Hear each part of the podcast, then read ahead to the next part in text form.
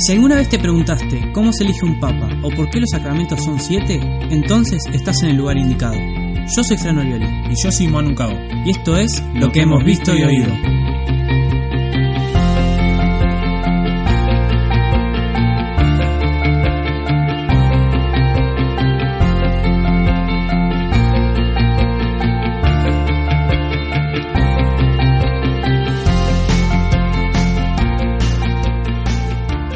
Bienvenidos al capítulo número 8 de Lo que hemos visto y oído, episodio número 8. ¿Cómo andas, Manu? Hola Fran, bienvenidos a todos. Muchas gracias por estar ahí otra vez. Como siempre, ahí atentos a, a si subimos un, un episodio o no, así que les agradecemos mucho estar escuchándonos y estar bancándonos también. ¿Arrancamos? En el capítulo de hoy, como ya habrán visto el título, vamos a hablar sobre la confesión. Que pensamos que está muy bueno que lo hagamos ahora para ir viendo y, trabajando todas nuestras faltas, todas nuestras, nuestras cadenas, las cuales necesitamos despojarnos para vivir mejor la Pascua. Como sabemos, estamos cerca de Semana Santa y la Iglesia propone que como tiempo preferencial del año, este sea la época de una buena confesión. ¿Por qué? Porque Jesús, en Viernes Santo, al morir en la cruz, carga con todos nuestros pecados. Y nosotros nos tenemos que sacar esos pecados de encima. Es un buen momento que recomienda la Iglesia para que nosotros tomemos esta decisión de acercarnos y de sacarnos estos pecados de encima, para entregárselos a Jesús. Así que el porqué del programa de hoy es este, ¿no? Acercarnos un poco más a lo que es la Semana Santa de manera piola, si se quiere, ¿no? De, una buena manera, estando bien, o sea, confesados, para poder vivirla mejor.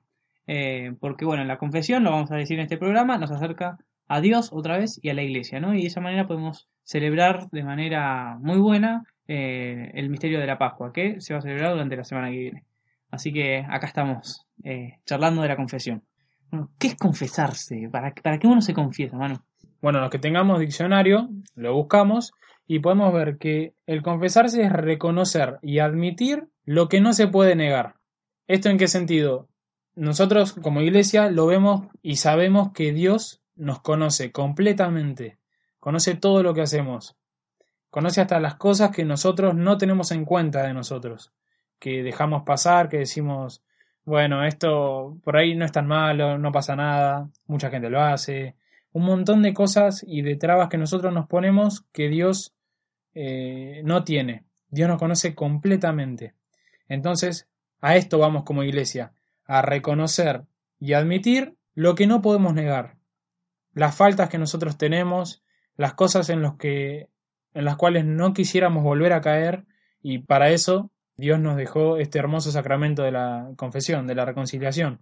Entonces habría que aprovecharlo más en este tiempo para, bueno, acercarse a Dios y a la iglesia, ¿no? El sacramento de la confesión tiene esa característica de, bueno, nos limpia del, del pecado y de esa manera recibimos otra vez la gracia que habíamos perdido pecando, ¿no? Por eso mismo uno se acerca más a Dios, está más en comunión con Dios y porque pecando también ofende a los hermanos, es que por la confesión uno se reconcilia con sus hermanos también. ¿Que ¿Cuáles son nuestros hermanos? La iglesia, ¿no?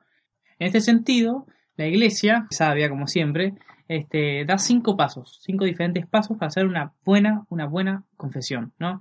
Y de los cuales, bueno, nosotros nos vamos a hacer eco para que nosotros todos podamos confesarnos bien para la Semana Santa. Así que si te querés confesar bien para la Semana Santa, presta atención a estos cinco pasos que están buenísimos, ¿no?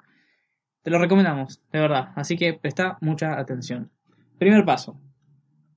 Hacer un buen examen de conciencia. ¿no? Examen de conciencia es lo primero que hay que hacer, ¿no? Porque confesarse es mucho más que ir al cura, decirle, mira, me equivoqué en esto, esto, esto y esto, y, e irse, ¿no? Y cumplir la penitencia. Es mucho más que eso, ¿no? Y por eso la iglesia dice que primero hay que empezar con un examen de conciencia. ¿Y qué, en qué consiste un examen de conciencia? Consiste básicamente en hacer una introspección, ver detalladamente todos los aspectos de nuestra vida, en qué estamos fallando, en qué podríamos mejorar, qué cosas deberíamos haber hecho y no hicimos. Un buen examen de conciencia, que muchas personas dicen, bueno, no necesito examen de conciencia, ya sé en qué me equivoco. La Iglesia lo que recomienda es que veamos bien y veamos a través de estas preguntas o indicaciones o sugerencias o consignas en qué cosa podríamos estar fallando que nunca registramos, que no tuvimos en cuenta o que pensamos que no era tan grande como parecía. Y en este sentido, el año pasado, el Papa Francisco eh, se dio cuenta, ¿no? De que a veces los exámenes de conciencia o no son muy buenos o son como medios berretas, si se quiere, porque no apuntan a una verdadera confesión, una verdadera conversión. Entonces sacó un examen de conciencia del mismo, ¿no? Con el Vaticano, ¿no? Por supuesto no lo hizo él solo, sino con, sus colaboradores. Y es una lista de 30 preguntas en las que se dividen en tres partes, ¿no? Bueno, cómo me comporté con Dios, cómo me comporté con el prójimo y cómo me comporté conmigo mismo, ¿no? Si uno mira estas 30 preguntas que son muy buenas y realmente sirven, uno puede hacer una buena confesión, ¿no? Y no se trata de decir, bueno, mira, a ver, eh, punto número uno, eh, ¿me equivoqué? Sí, no, bueno, sí, listo, ok. No, sino del el sentido que trae todo esto, ¿no? Porque no sirve de nada hacerlo de manera formal, de, como exterior, tipo eh, y no hacer una verdadera conversión interior, ¿no? Si no hay conversión interior, la confesión está como medio, medio chueca, ¿no? Le falta algo, que es nuestra verdadera conversión. Y Dios quiere nuestra conversión, así que me parece que habría que prestar un poco de atención a eso. Nosotros vamos a subir esta semana ese examen de conciencia del que le estábamos hablando. Eh, está bastante bueno, así que mírenlo, récenlo, úsenlo en, en su semana, ¿no? Para preparar la, la, Semana Santa, porque realmente sirve y es muy bueno. Pero háganlo con espíritu de conversión, ¿no? Si no, no sirve nada. Y hay que tener en cuenta que también el examen de conciencia no es solamente ver en qué nos equivocamos, sino ya empezar a trabajarlo para la, lo que es la confesión, o sea, el encuentro con un sacerdote. Ya empezar a trabajarlo, empezar a, analizar un poco cómo llegamos a esa situación o, qué son las cosas que facilitaron que, que pequemos en tal o cual cosa y empezar a preparar nuestro corazón para una verdadera confesión. No es solamente ver en qué pecamos, sino ver realmente qué nos dificulta en nuestra vida y poder confesarlo bien. Así que el fruto del examen de conciencia es el segundo paso, que es el dolor por el pecado cometido, ¿no? Bueno, eh, hago un examen de conciencia, me doy cuenta que le pifié en esto. Lo segundo es rechazar eso, ¿no? Decir, oh, no, qué mal esto, no eh, matarse, mutilarse, no, sino, bueno, a ver, rechazar ese acto, ¿no? Lo cual nos lleva al tercer paso, que es el propósito de no volver a pecar más, ¿no? Del propósito de confesarlo, por supuesto, y de enmendar aquello malo que hicimos. Lo cual de alguna manera tiene que estar en la confesión. Si no está eso, si no está el, bueno, a ver, no, eh, voy a volver a seguir haciendo esto, ¿no? Me confieso, quedo limpio, pero bueno, sé que lo voy a volver a hacer y no pasa nada. No, a ver, está bien que sepamos que por ahí lo volvemos a hacer, ¿sí? Porque muchas veces pasa. Pero tiene que estar el propósito y la lucha por no volver a hacerlo. Si no, es como hacerlo demasiado light, ¿no? Bueno, sí, igual total, voy a volver a pecar de esta manera. No, no, no, no es así. Es bueno, sé que voy para ahí voy a volver a pecar, pero tengo que luchar para que no suceda, ¿no? Hay que luchar, porque si no, de nada sirve todo esto. El cuarto paso, que nace a partir de, esta, de este propósito de no pecar más y de obviamente confesarlo, es el acercamiento con un sacerdote. Son los que Jesús instituyó para que nos puedan perdonar los pecados. O sea, los instituyó para que, como hizo con los apóstoles, curen a los enfermos. Nosotros somos, cuando pecamos, los enfermos. Tenemos que acercarnos a esas personas que hacen la intermediación con Dios para perdonarnos los pecados a nosotros. No pensemos, y esto es algo en lo que muchos nos confundimos, que es la persona quien nos perdona los pecados. Dios es quien obra a través de esas manos del sacerdote o del obispo o del papa. E incluso cuando el, cura confiesa, o sea, da la absolución, dice, por el poder que me confiere la iglesia, no es por el poder que te confiero yo como cura, ¿no? Porque eso no existe, es el poder que me confiere la iglesia. Y la iglesia, que recibe su poder de Jesús, que fue el primero en, perdonar los pecados y en otorgar el poder de, perdonar los pecados. Así que es como el cura mediador nomás. Sí, y no solo esto que bueno es secundario, de que ellos tienen una preparación bastante extensa en el seminario para hacer una buena confesión. No solo eso, sino del poder de, del sacramento que se les da a realizar a ellos.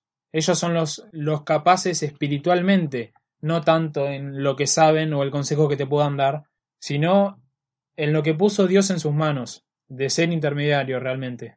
Y este es como la, joyita ¿no? de la confesión, la confesión propiamente dicha, la frutilla del postre, porque uno va a confesarse, realmente confiesa los pecados, recibe la absolución, ¿no? Es el punto más importante de los cinco pasos que decimos, ¿no? Lo cual no significa que tengan que negarse los otros pasos, ¿no? Queda uno más por realizar, que ahora lo vamos a decir, pero están los otros tres. Si los otros tres no están, como decíamos, esta confesión queda como a medio camino, ¿no? No es una verdadera confesión. Y estando cerca de Pascua, tendríamos que realizar una confesión 10 puntos, ¿no? Bueno, así que están estos pasos. El último paso es eh, la satisfacción, que es, eh, ¿vieron cuando los curas nos dan la, la, absolución? Que nos dicen, bueno, reza tres Ave Marías, hace una obra de misericordia, hace esto o aquello. Es enmendar aquello que hicimos mal con una obra buena, ¿no? Que es, eh, a ver, ¿cómo decirlo? Bueno, vos robaste, te absuelvo de que vos robaste, o sea, te, saco el pecado, pero bueno, devolvés lo que robaste. No, no es que no te quedes con lo que robaste, o sea, para decirlo figurativamente, ¿no? la satisfacción eh, tiene que ver con terminar de confesarse, ¿no? No solamente, no solamente confesarse significa dejar de tener el pecado encima, por decirlo de alguna manera, sino que también hay que arreglar aquello que hicimos mal, ¿no? Y por eso está en la satisfacción, ¿no? El, cumplir la pena que nos da el curita. Bueno, dados los cinco pasos, nosotros se podría decir que ya estamos confesados, ya estamos... ¡Fiesta! ¡Nos confesamos! Sí. Ya estamos coleando, por así decirlo. Ahora, este, esta confesión produce efectos en nosotros.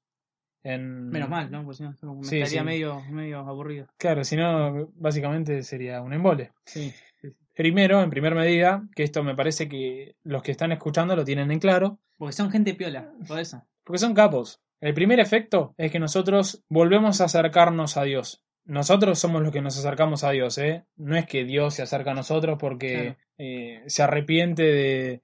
porque estaba enojado y se arrepintió. No, obviamente Él siempre está con brazos amorosos esperando que nosotros nos acerquemos y nosotros al confesarnos nos acercamos a Él y nos dejamos abrazar, Nos dejamos abrazar, muy bien, sí, sí.